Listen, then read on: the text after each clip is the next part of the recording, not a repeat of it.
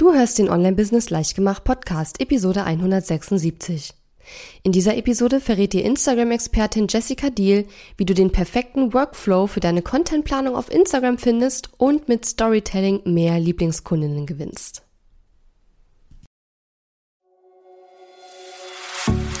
Herzlich willkommen zu Online Business Leichtgemacht. Mein Name ist Katharina Lewald. Ich bin die Gründerin von Launch Magie und in dieser Show zeige ich dir, wie du dir ein erfolgreiches Online-Business mit Online-Kursen aufbaust. Du möchtest digitale Produkte erstellen, launchen und verkaufen? Das braucht Zeit, doch mit meinen Strategien kommst du schneller ans Ziel. Du lernst außerdem, wie du unternehmerischer denkst, deinen Kopf auf Erfolg ausrichtest und trotz vieler Zweifel endlich aus dem Quark kommst. Und jetzt, lass uns starten.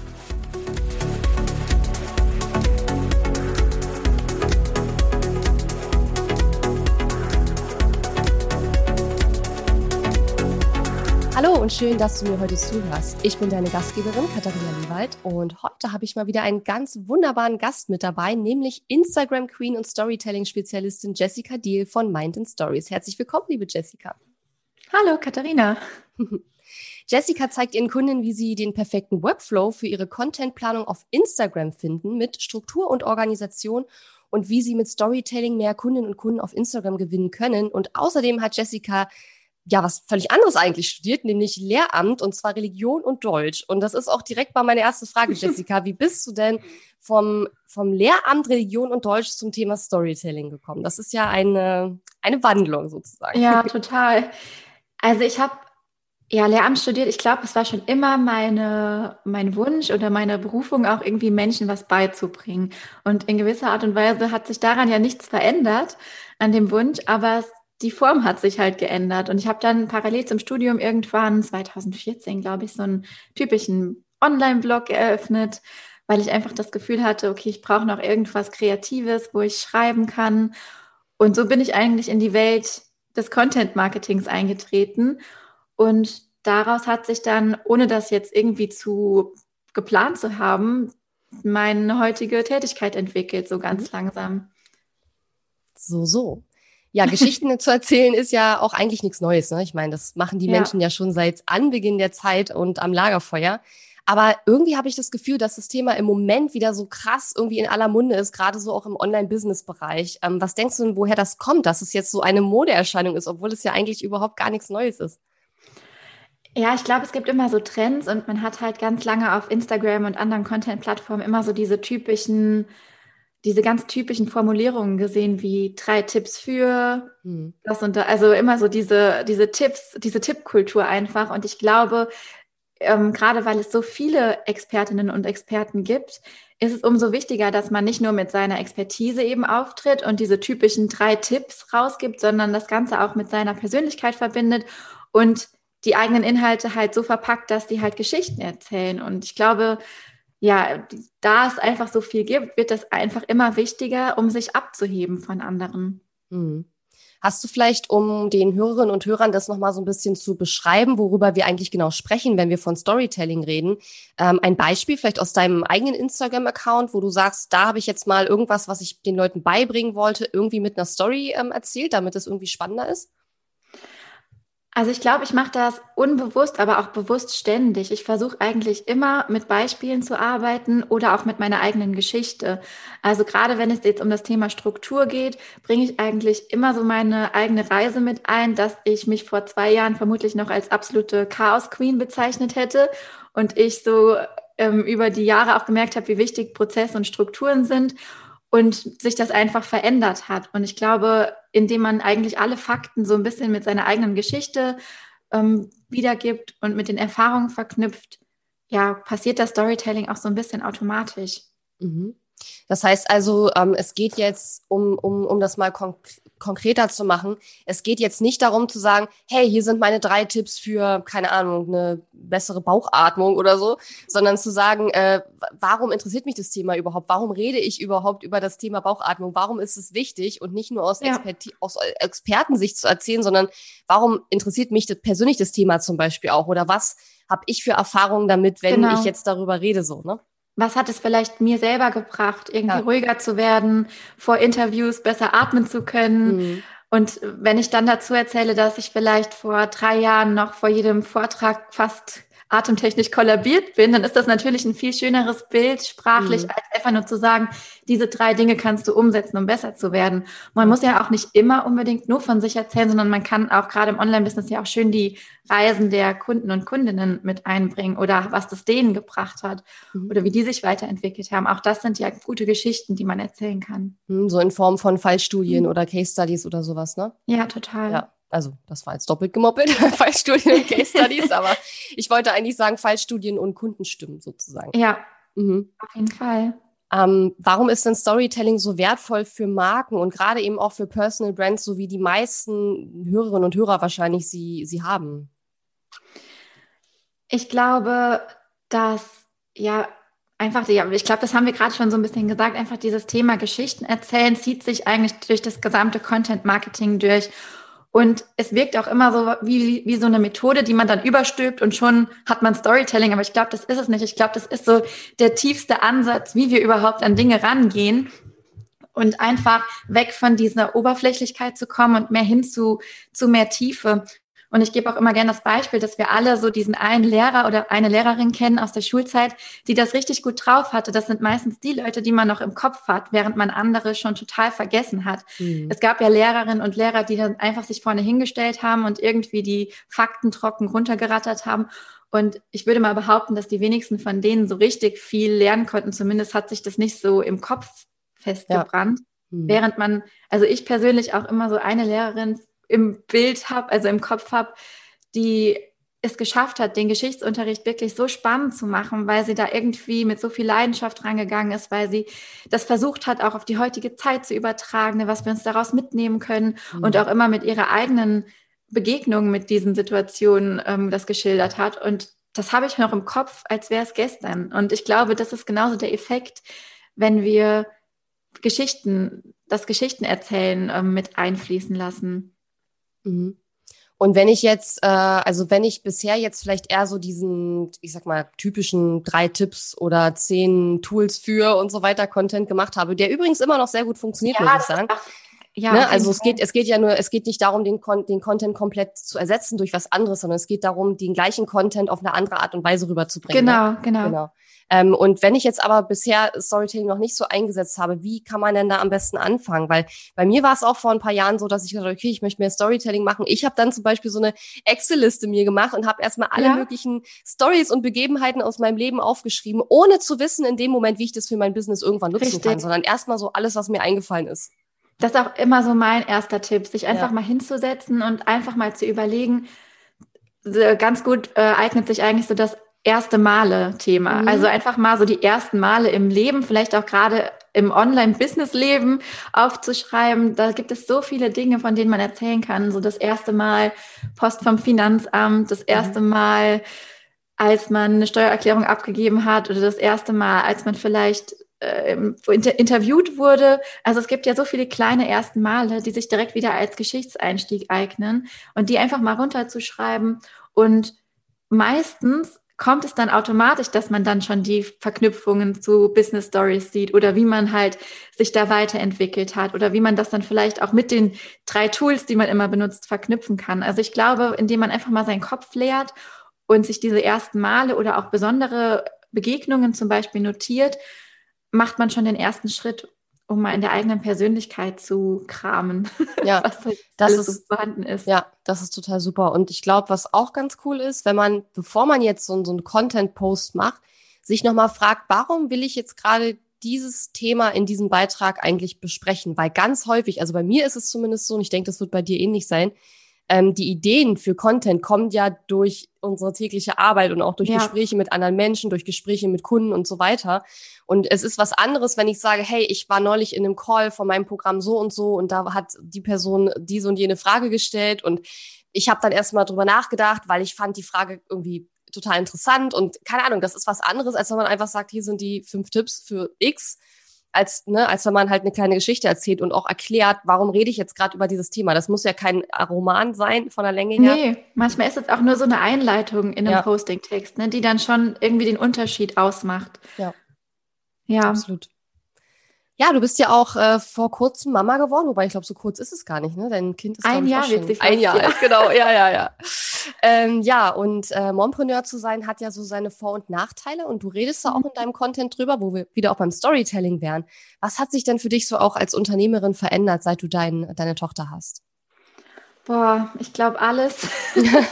also es ist natürlich so, dass ich vorher, ich bin ja irgendwie über das durch das Studium also mitten im Studium quasi so in das gerutscht, was ich gemacht habe. Das heißt, ich kannte irgendwie jetzt gar nicht auch so den klassischen 9-to-5-Alltag, ähm, wo man dann auch, ich habe natürlich immer in Marketingjobs auch nebenbei gearbeitet, aber so eine richtige Festanstellung hatte ich gar nicht tatsächlich und habe deshalb so dieses studentische Leben, das man so führt, auch am Anfang meiner Selbstständigkeit hart ausgelebt. Also mhm so dieses, äh, mein Freund war auch im Homeoffice, obwohl er fest angestellt war. Und wir haben natürlich auch immer in den Tag hineingelebt und hatten auch jetzt nicht so den, die feste Tagesstruktur. Da war es auch mal egal, ob wir jetzt um 11 Uhr schon Mittag gegessen haben oder erst um 17 Uhr oder vielleicht mm. auch gar nicht. Ne? Und das hat sich natürlich schon geändert, dass man jetzt einfach eine andere Verpflichtung hat, die halt den ganzen Tag präsent ist, wo man dann halt das Business so ein bisschen begleitend zu organisieren muss, während man mhm. sich vorher halt alle Freiheiten zeitlich gesehen rausnehmen konnte. Und gerade auch was die Contentplanung angeht, ich habe halt, bevor ich Mama wurde, wirklich sehr viel Zeit da rein investiert, aber ich hatte die auch einfach. Ne? Ich, ich konnte Nächte durcharbeiten, ohne dass es jemanden interessiert hat und vielleicht auch noch so eine jugendliche Energie dabei hatte. Mhm. Und das hat sich natürlich total verändert. Ne? Ich ähm, habe sehr schnell gemerkt, auch schon in der Schwangerschaft, dass ich da einfach mehr Struktur auch im Alltag einfach brauche und auch gerne in viel, viel weniger Zeit mehr erledigt bekommen möchte. Und das war in den ersten Monaten sehr herausfordernd und mittlerweile mhm. klappt das relativ gut. Es gibt mhm. natürlich auch schlechte Tage, ne? Das kann man nie so ganz planen. Ja, oder, oder vielleicht Tage, wo unvorhergesehene Sachen passieren oder wo der Plan durcheinander ja. geworfen wird. Ne? Ähm, und dadurch hat sich ja im Grunde genommen auch dein, dein Fokus auf deinem Kanal und in deiner Arbeit mit deinen Kundinnen und Kunden auch ein bisschen verändert, ne? weil du hast vorher Total. ja viel, also eben auch viel über Content-Erstellung ähm, gesprochen und über Storytelling auch. Aber jetzt geht es ja auch wirklich noch mehr in Richtung Struktur, Organisation. Wie kann ich in wenig Zeit möglichst viele Beiträge planen, die dann aber auch trotzdem tief, tiefen Mehrwert irgendwo haben, ne? Genau, und auch gleichzeitig auch so ein bisschen das Thema Entspanntheit, also dass mhm. auch Online-Marketing durchaus entspannt sein darf und dass es ja nicht immer höher, schneller, weiter und jeder muss jeden Tag 15 Stories posten und äh, jeden Tag einen Beitrag raushauen. Ich glaube, die Zielgruppe, an die ich mich richte, jetzt mittlerweile, sind natürlich auch viele Mütter oder einfach auch Frauen mit wenig Zeit generell, weil sie vielleicht auch ein anderes Kerngeschäft haben für die ist das sehr, sehr stressend, wenn die hören, sie müssen jeden Tag was mhm. posten, mhm. weil es einfach zeittechnisch gar nicht möglich ist. Und ich glaube, dass mit einer guten Strategie und auch mit einem abwechslungsreichen Content, der auch eben auf dieser persönlichen Ebene spielt, dass es auch gar nicht unbedingt nötig ist, sondern dass mhm. man da auch durchaus ein bisschen Leichtigkeit einbringen darf. Mhm. Und was wäre so dein, äh, ja, dein, dein Nummer eins Tipp für die, die sich dadurch gestresst fühlen und dann eben, ähm, ja, vielleicht das Gefühl haben, sie müssen jetzt täglich posten und die da sich unter Druck gesetzt fühlen? Was wäre so dein erster Tipp, was schnell erstmal eine Entlastung irgendwo bringt? Ja, also äh, ich generell der Tipp, sich auf Inhalte zu fokussieren und nicht unbedingt auf Quantität. Mhm. Ich meine, natürlich sagt der Instagram-Algorithmus irgendwie, wenn man viel postet und gerade auch wenn man viele Reels postet, ne, dann steigt die Sichtbarkeit. Aber es ist ja auch immer noch die Frage, wie nachhaltig ist das? Mhm einfach irgendeine Sichtbarkeit aufzubauen. Und das ist ja bei den Reels zum Beispiel auch nicht unbedingt ganz klar. Natürlich sind die ein toller Booster, wenn man die nutzen will. Ich empfehle es auch jedem und jeder, das zu nutzen. Aber weißt, was ich meine? Also man kann sich da auch durchaus ein bisschen, ähm, ja, je nachdem, wie die zeitlichen Ressourcen sind, einfach anpassen. Und der zweite Tipp ist auf jeden Fall mal so Grund aufzuräumen eine ähm, Strategie zu erstellen, die wirklich nachhaltig ist. Und bei mir gehören auf jeden Fall die Definition von Content-Kategorien dazu, dass man einfach sich nochmal darauf fokussiert, was möchte ich überhaupt sagen und damit dann eben so verschiedene Bereiche abdeckt. Also einerseits so diesen Expertise, ähm, also die Expertise aufbaut, aber andererseits eben auch diesen Content mit emotionalem Mehrwert, wie ich ihn nenne, rausgibt. Und da ist, glaube ich, ein guter Tipp, da einfach auch eine Content-Kategorie beizuhaben, die einen selber mit der Zielgruppe verbindet. Und das ist bei mir zum Beispiel eben dieses ganze Mama-Thema, Vereinbarkeit von Beruf und Selbstständigkeit, äh, Beruf und Familie und Selbstständigkeit mhm. so. Weil ich glaube, indem ich darüber spreche, wie ich das mache und wie ich da auch rangehe, ja, entlaste ich, glaube ich, auch die Gedanken von vielen da draußen. Ja. Und natürlich ist das natürlich auch ein Grund für die, eher mich zu wählen, als jetzt eine andere Content-Expertin, weil sie sich dann davon abgeholt fühlen. Hm. Ja, gerade wenn man wenig Zeit hat, ne? Ja. Genau, das ist, glaube ich, sowas, was ich auch wirklich jedem empfehlen kann, diese Content-Kategorie zu haben. Ja, finde ich auch super wichtig. Und ich glaube, und das führt mich jetzt auch schon direkt zur nächsten Frage, ähm, es ist manchmal auch ganz gut, eine gewisse Struktur zu haben. Aber ja. auf den ersten Blick scheinen ja Struktur und Kreativität gar nicht so richtig zusammenzupassen. Das hätte ich damals auch gedacht, definitiv. Also ich habe immer das Gefühl gehabt, wenn ich einen Contentplan habe, dann bin ich total eingeengt und dann habe ich eher gar nichts gemacht, als mich daran zu halten, weil ich war immer so die kreative Chaotin und habe halt auch sehr spontan gepostet und das mache ich auch gewissermaßen immer noch, obwohl es jetzt diesen Plan gibt. Mhm. Und das ist vielleicht ganz interessant, dass mich einfach so diese, diesen Rahmen zu haben, also Rahmen und Prozesse zu haben, eigentlich erst kreativ werden lässt mittlerweile. Mhm. Und ich habe zwar diesen Postingplan, aber es gibt immer noch ganz viele Postings, die auch impulsiv dann zusätzlich entstehen oder die halt vielleicht schon vordatiert sind, wo das Thema steht, aber wo dann die Caption erst ganz zum Schluss entsteht, weil ich einfach ein Typ bin, ich brauche so ein gewisses, also ich bin so ein bisschen impulsgesteuert und manchmal liegt man ja auch da nachts und hat eine Idee für einen guten Einstieg und das behalte ich mir auch gerne bei. Aber es gibt trotzdem diesen Plan und innerhalb dessen kann ich jetzt super kreativ werden, weil ich so einen Rahmen einfach habe. Ja, und also bei mir ist es immer so, wenn ich, wenn ich jetzt was schreiben soll oder irgendwas posten soll und ich sitze vorm weißen Blatt, dann fällt mir viel schwerer was ein, als wenn ich zumindest ein paar Kategorien vorm Auge habe ja. und dann denke, okay, in der Kategorie würde mir gerade was einfallen, na, dann mache ich dazu halt einen Post. Und es geht, also man muss ja auch sozusagen nicht, weil ich habe neulich einen äh, Podcast gehört von Denise Duffield Thomas, da ging es darum, wie man auch als introvertierte Person eben ein Online-Business führen kann. Ja. Und es gerade als introvertierte Person hat man auch nicht jeden Tag Bock, sich zu zeigen oder Bock, Richtig. Content zu machen und so weiter. Und sie hat gesagt, dass sie zum Beispiel, und das finde ich sehr, sehr clever, wenn sie eine kreative Phase hat und richtig Bock hat und Ideen hat und was zu sagen hat, dann schreibt sie ganz viele Posts auf einmal ja. vor. Und das könnte man ja nach deinem System eben auch machen, das in die Content-Kategorien halt einfach einordnen. Und dann wird es halt dann veröffentlicht, also quasi ähm, regelmäßig veröffentlicht. Aber das heißt ja nicht, dass ich jetzt auch jede Woche drei Postings schreiben muss. Ich kann ja auch sechs schreiben in einer Woche, weil ich gerade kreativ bin und das dann halt später veröffentlichen. Ne? Und ich glaube, da muss man halt viel mehr noch auf seine eigene, keine Ahnung, Energie und innere Uhr achten, insbesondere wenn man auch eher introvertiert ist, damit man ja. dann ähm, ja diese kreativen Phasen irgendwie nutzen kann, anstatt sich zu zwingen, jetzt was zu posten, nur weil der Montag total, ist oder ja. so. Ja. Ich habe ähm, gestern auch noch mit einer ehemaligen Kundin darüber gesprochen in einem Instagram Live. Dass das auch bei mir und ich glaube auch bei allen Frauen ganz viel mit der Zyklusphase zu tun hat. Und mhm. das ist vielleicht auch nochmal sowas, was man, wo man sich nochmal ein bisschen reinarbeiten kann, wenn man halt irgendwie das Gefühl hat, die Kreativität kommt immer dann, wenn sie nicht kommen soll, dass man so ein bisschen lernt, mit dem, mit dem Zyklus zu planen oder halt auch zu akzeptieren, dass wenn man jetzt gerade so eine Phase hat, in der jetzt nicht die Kreativität und die Energie sprudelt, dass es dann ja auch ganz viele andere To-Dos gibt, die man machen kann. Mhm. Dass man sich da so ein bisschen die Dynamik beibehält, das hat mir total weitergeholfen. Ja. Und das mache ich genauso wie du. Also es gibt Tage, da kreiere ich, kreiere ich, kreiere ich und es gibt aber auch Tage, da bin ich eher zurückgezogen und mache vielleicht so Aufgaben, die jetzt, keine Ahnung, wo man einfach irgendwas abarbeiten kann oder meinen Download-Ordner mal wieder sortieren, wo man nicht so viel Hirnschmalz mhm. für braucht. Ne? Also so, so plane ich einfach auch so ein bisschen mit meinem Zyklus und mit meiner Energie. Ja, also ich glaube, bei mir ist es ganz oft so, dass ich, ähm, wenn, wenn sich bei mir in meinem Inneren sehr viel tut, also wenn das Innere gerade wächst, wenn ich viel Mindset-Work mache oder so, dann habe ich immer nicht so diese kreative, mhm. diese kreativen Schübe, weil ich dann mit mir selber so viel beschäftigt ja. bin. Und wenn ich dann aber da wieder ein Stück weit eine Phase abgeschlossen habe und merke, okay, da ist jetzt was sozusagen gewachsen oder was da, was vorher noch nicht so da war, dann kommt irgendwann wieder eine kreative Phase und das wechselt sich bei mir immer so ein bisschen ab, aber das ist wahrscheinlich bei jedem anders. Deswegen ist es, denke ich, wichtig, dass man sich ein bisschen beobachtet und einfach schaut, ne, wie ist es bei mir und dann versucht, das so ein bisschen mit einzubeziehen. Ja.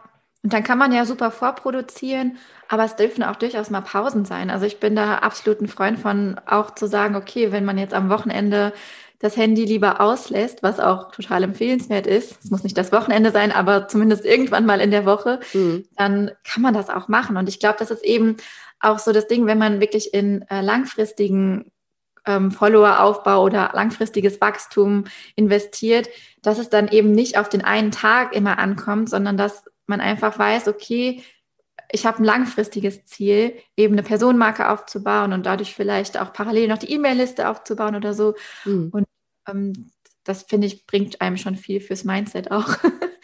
Ja, absolut. Und man äh, zieht ja dann auch die, also eher die Kunden an, die man haben möchte mit Storytelling. Ne? Also wenn du jetzt Richtig. eher eine Mama bist, die eben das Thema Struktur und Organisation hat, und dann kommen dann, äh, weil du, wenn du dann halt diesen total statischen Content machst, dann kommen halt irgendwelche, keine Ahnung, Männer oder so, die vielleicht, äh, keine Ahnung, den ganzen Tag Zeit haben. Das ist halt, äh, passt ja. dann halt nicht so zusammen. Und du sagst halt, okay, ich kann mich besonders gut ja in die Frauen reinversetzen, die in einer ähnlichen Situation sind wie ich kann ich denen auch besser helfen. Aber da muss man eben auch darüber sprechen, dass man Richtig. selber zu dieser Personengruppe gehört und was das für einen bedeutet, weil dann zieht man eben auch genau die Kunden an, die auch diesen Bedarf haben oder dieses Problem auch für sich lösen wollen. Ne? Ja, ja, die Erfahrung mache ich auch total. Mhm.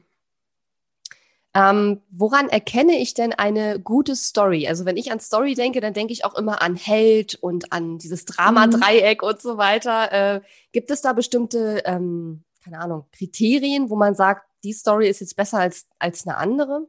Gibt es äh, Zutaten, die unbedingt drin sein müssen in einer guten Story oder so? Gibt es bestimmt in der Literatur, aber natürlich auch eine ähm, also für mich immer eine, eine Gefühlssache. Und es gibt natürlich aber auch so einfache Sachen, wie du schon gesagt hast, mit einem Held zu arbeiten, einer Heldenreise. Ähm, oder was auch so mein einfachster Tipp ist, einfach mal die einfache Gliederung, die jeder in der Schule lernt, mhm. ähm, zurückzuholen. Weil das ist für mich so die Art und Weise, wie ich auch Content generell konsumiere. Also wir konsumieren immer Überschrift, ähm, Einleitung, Hauptteil, Schluss, Fazit, Call to Action. Und ich glaube, dass ähm, dieses Muster in abgewandelter Form oder genauso kann man eigentlich auf den gesamten Content, den man so produziert, auch anwenden ja. und hat damit automatisch so eine ganz grundsätzliche Struktur und einen Aufbau da drin, auch einen Spannungsaufbau. Egal, ob man jetzt eine Instagram-Story zu einem bestimmten Thema dreht, wo man dann sagen kann, okay, ich mache irgendwie eine Überschrift oder ich, ähm, ich gestalte die Überschrift vielleicht auch mal aus mit einem Titelblatt in der Story, mache dann irgendwie eine Einleitung mit einem Satz, komme dann zum Hauptteil und mache am Ende nochmal einen Call to Action und sage den Leuten, was sie halt mit der Info machen sollen, meine Website mhm. besuchen, mein Programm kaufen oder irgendwas. Mhm. Dadurch hat man automatisch einfach so einen Aufbau drin. Ähm, aber das ist natürlich auch wieder nur der theoretische Aufbau. Da gehört meiner Meinung nach dann immer noch so diese, ähm, diese Verknüpfung zu, also diese Verbindung zu den Leuten. Und was vielleicht auch noch ganz wichtig ist zu, be zu bedenken im äh, Bereich Storytelling, ist, dass es eigentlich nie um einen selbst geht, selbst wenn man über sich redet, über seine Reise, sondern es geht immer um die Zielgruppe. Also selbst wenn ich irgendwie eine Anekdote aus meinem Leben erzähle, möchte ich damit ja was sagen, was für meine Zielgruppe hilfreich ist. Und ich glaube, so diesen Twist zu bekommen, hinzubekommen, schützt einen auch davor, dass man zu, zu so einer Ego-Show wird. Ne? Also mhm dass man dann anfängt, okay, die ganze Zeit seinen Lebenslauf runterzurattern und über sich zu sprechen. Ich glaube, es ist immer wichtig, dass irgendwann dieser Twist kommt, dass die Leute sich auch abgeholt fühlen. Ja. Und das so früh wie möglich im Geschichtsaufbau, also am besten schon in der Einleitung oder in der Überschrift, den Leuten irgendwie nahebringen, was sie mit der Geschichte zu tun haben. Mhm. Ja, und ich glaube, das war auch nochmal ein guter Stichpunkt, weil du gerade sagtest, äh, den Lebenslauf runterrattern. Das ist natürlich mit Storytelling auch nicht gemeint oder dass man jetzt aufzieht, welche Ausbildungen und was weiß ich, was Zertifikate man alles schon hat, sondern es geht immer um den die persönliche Verbindung, die ich mit dem Thema habe, über das ich, äh, über das ich hier arbeite sozusagen. Und natürlich wird es auch zum Beispiel Ernährungsberater geben, die vielleicht noch nie 50 Kilo abgenommen haben oder so. Aber dann ist doch trotzdem die Frage, warum interessiert dich das Thema Ernährung? Was treibt dich an, dich damit zu befassen? Ja.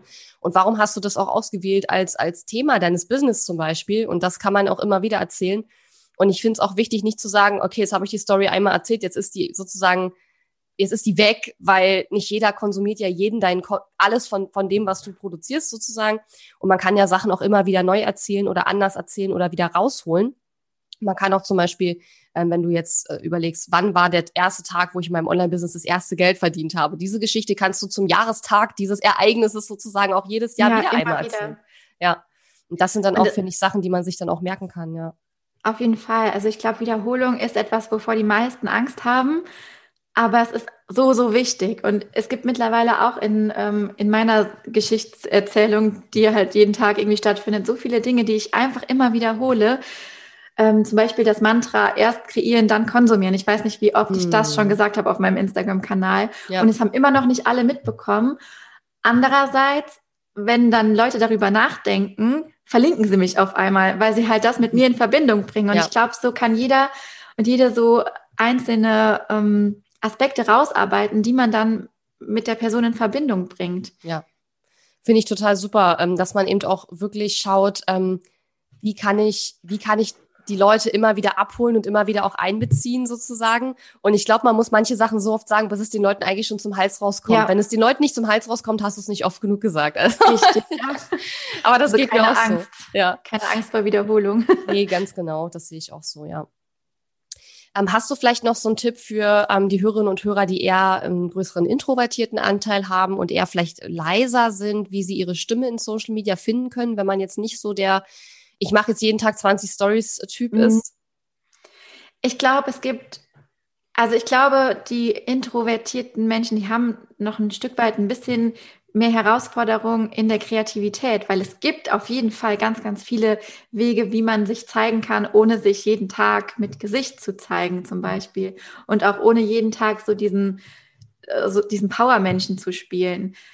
Ich habe das auch phasenweise, also ich bin phasenweise total energetisch und zeige mich total gerne, aber es gibt auch dann wieder Phasen, wo ich irgendwie mich eine Woche gar nicht zeige. Mhm. Aber selbst dann kann ich ja, verschiedene Dinge, zum Beispiel, wenn wir über Instagram Stories sprechen, einfach teilen, auch Dinge vorbereiten, vielleicht auch einfach mal nur Text nutzen ähm, oder halt eben andere Medien für mich entdecken, wie den Podcast, wo ich mich nicht, nicht zeigen muss, also audiovisuelle Medien mhm. nutzen. Also ich glaube, wenn man kreativ ist, findet man immer einen Weg, präsent zu sein, ohne vielleicht so ganz klassisch körperlich präsent zu sein. Das ist mhm. genau wie mit den Reels, wo alle sagen, nee, ich will aber nicht tanzen, das passt nicht zu mir.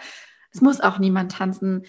Dann gibt es ganz, ganz viele andere Wege, wie man die Reels für sich nutzen kann. Man muss dann eben nur ein bisschen so die Kreativitätsmaschine anschmeißen und mal überlegen, was würde sich auch gut für mich anfühlen. Mhm.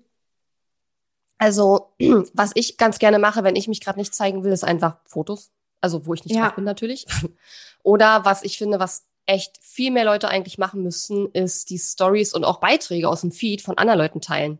Ja, und sagen, hey, das ist gerade ein super cooler Beitrag oder das ist eine tolle Message, die möchte ich euch mal weitergeben oder so, ähm, weil dann ist man auch nicht zu sehen, hat aber trotzdem Mehrwert gestiftet und noch eine andere Person unterstützt, die ja dann auch wieder vielleicht ja. das sieht und dann ähm, vielleicht entsteht auch ein Kontakt dadurch oder so, dann kann man sein Netzwerk wieder ein bisschen aufbauen. Also das finde ich machen oder viele noch viel zu wenig in den Stories. Man kann auch man kann auch durchaus mal seinen eigenen Content recyceln und irgendwie einen Beitrag ja. von vor drei Monaten nochmal rauskramen, den in den Stories teilen und vielleicht noch einen neuen Aspekt dazu schreiben, eine neue ja. Ergänzung oder eine neue Sichtweise.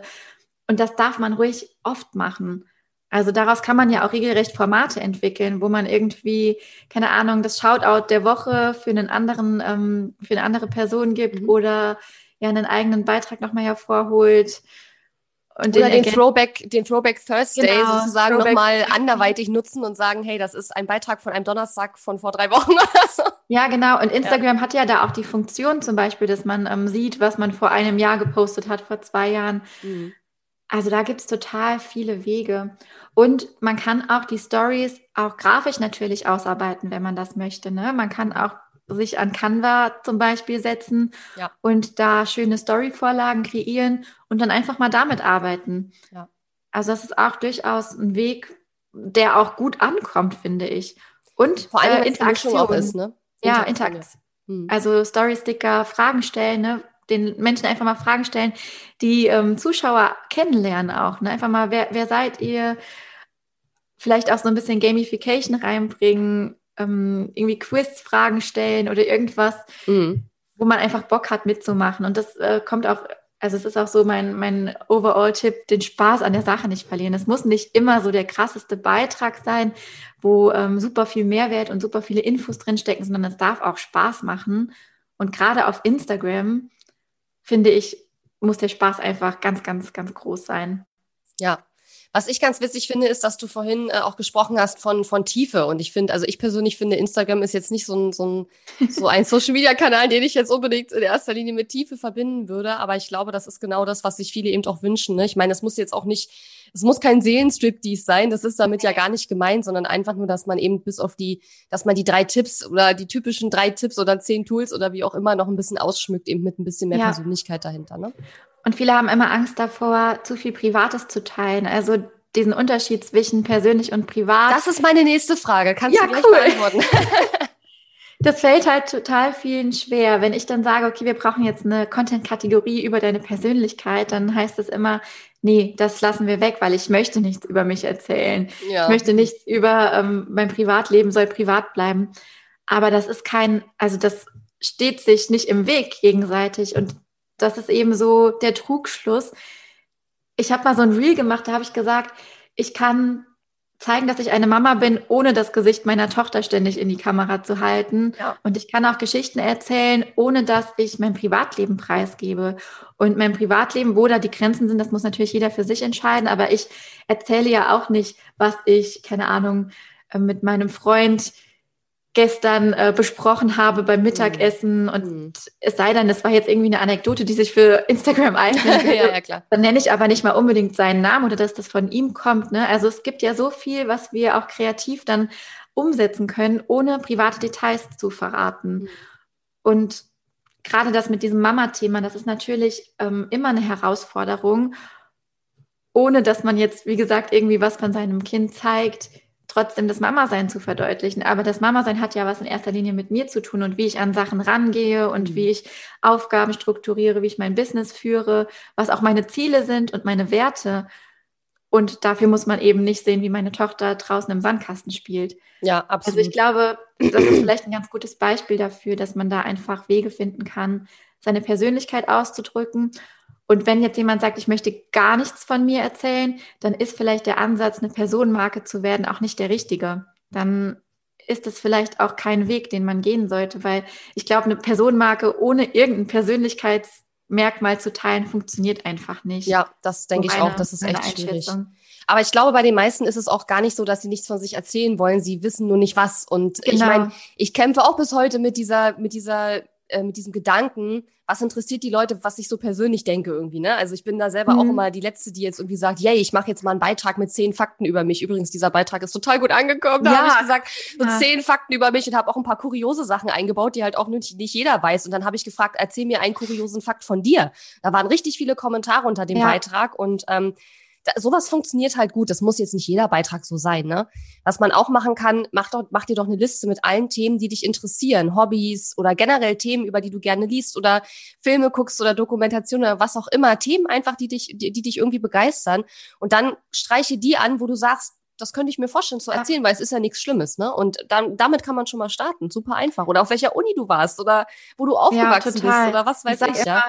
Ich sage immer, Storytelling ist die Kunst, aus dem Alltäglichen etwas Spannendes zu machen. Ah, ja. Das ist vielleicht so ein ganz guter Satz, ähm, weil es, darum geht's ja gerade. Ne? Wir alle haben diesen Alltag und wir alle leben auch vielleicht gerade in der Pandemie nicht so das spannendste Leben. Jeder mhm. sitzt irgendwie vorm Computer und versucht, seine Produkte zu strukturieren.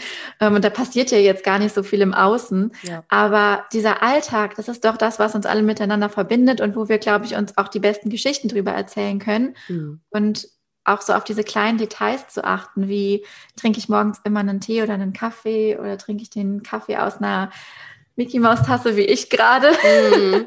Das sind doch so Dinge, die machen uns menschlich und nahbar und das ist, glaube ich, auch so der erste Schritt, um in die Welt von einer Person einzutauchen und dann auch sich mehr mit den ähm, Business-Themen und den Produkten der Person zu beschäftigen. Hm. Aber das finde ich ist ein, äh, ein super Schlusswort. Also Storytelling ist die Kunst, äh, wie hast du es gesagt? Storytelling ist die Kunst, aus dem Alltäglichen etwas Spannendes zu machen. Ja. Ja, sehr, sehr cool. Das ist doch ein super cooles äh, Abschlusswort. Ähm, Jessica, wo können denn meine Hörerinnen und Hörer mehr über dich finden? Also ich glaube, am besten. Dir am besten über meinen Instagram-Kanal natürlich. Mhm. Da bin ich, glaube ich, am präsentesten. Und in meinem Podcast Content and Coffee mit Jessica.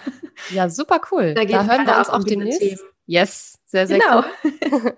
und genau, wir verlinken dich natürlich auch in den Show Notes, ähm, Instagram at Mind and Stories. Und ähm, ja, vielen, vielen Dank, Jessica, für das tolle ja. Interview. Und Danke, dass ich da sein durfte. Ja, und vielleicht hören wir uns ja irgendwann mal wieder hier, wer weiß. Sehr gerne. Dann. Mach's gut. Tschüss. Die Episode ist zwar zu Ende, Aber wir müssen uns noch nicht verabschieden. Geh auf katharina-lewald.de slash Fahrplan, um dir meinen 5-Tage-Challenge-Fahrplan herunterzuladen, der dir helfen wird, deinen ersten oder nächsten Launch mit einer 5-Tage-Challenge zu planen. Auf meiner Website unter katharina-lewald.de findest du außerdem viele weitere hilfreiche kostenlose Ressourcen für dein Online-Business und einen Link zu meiner kostenlosen Facebook-Community. Und wenn dir mein Podcast gefällt, würde ich mich riesig über deine Bewertung und Rezension auf iTunes freuen. Bis zum nächsten Mal.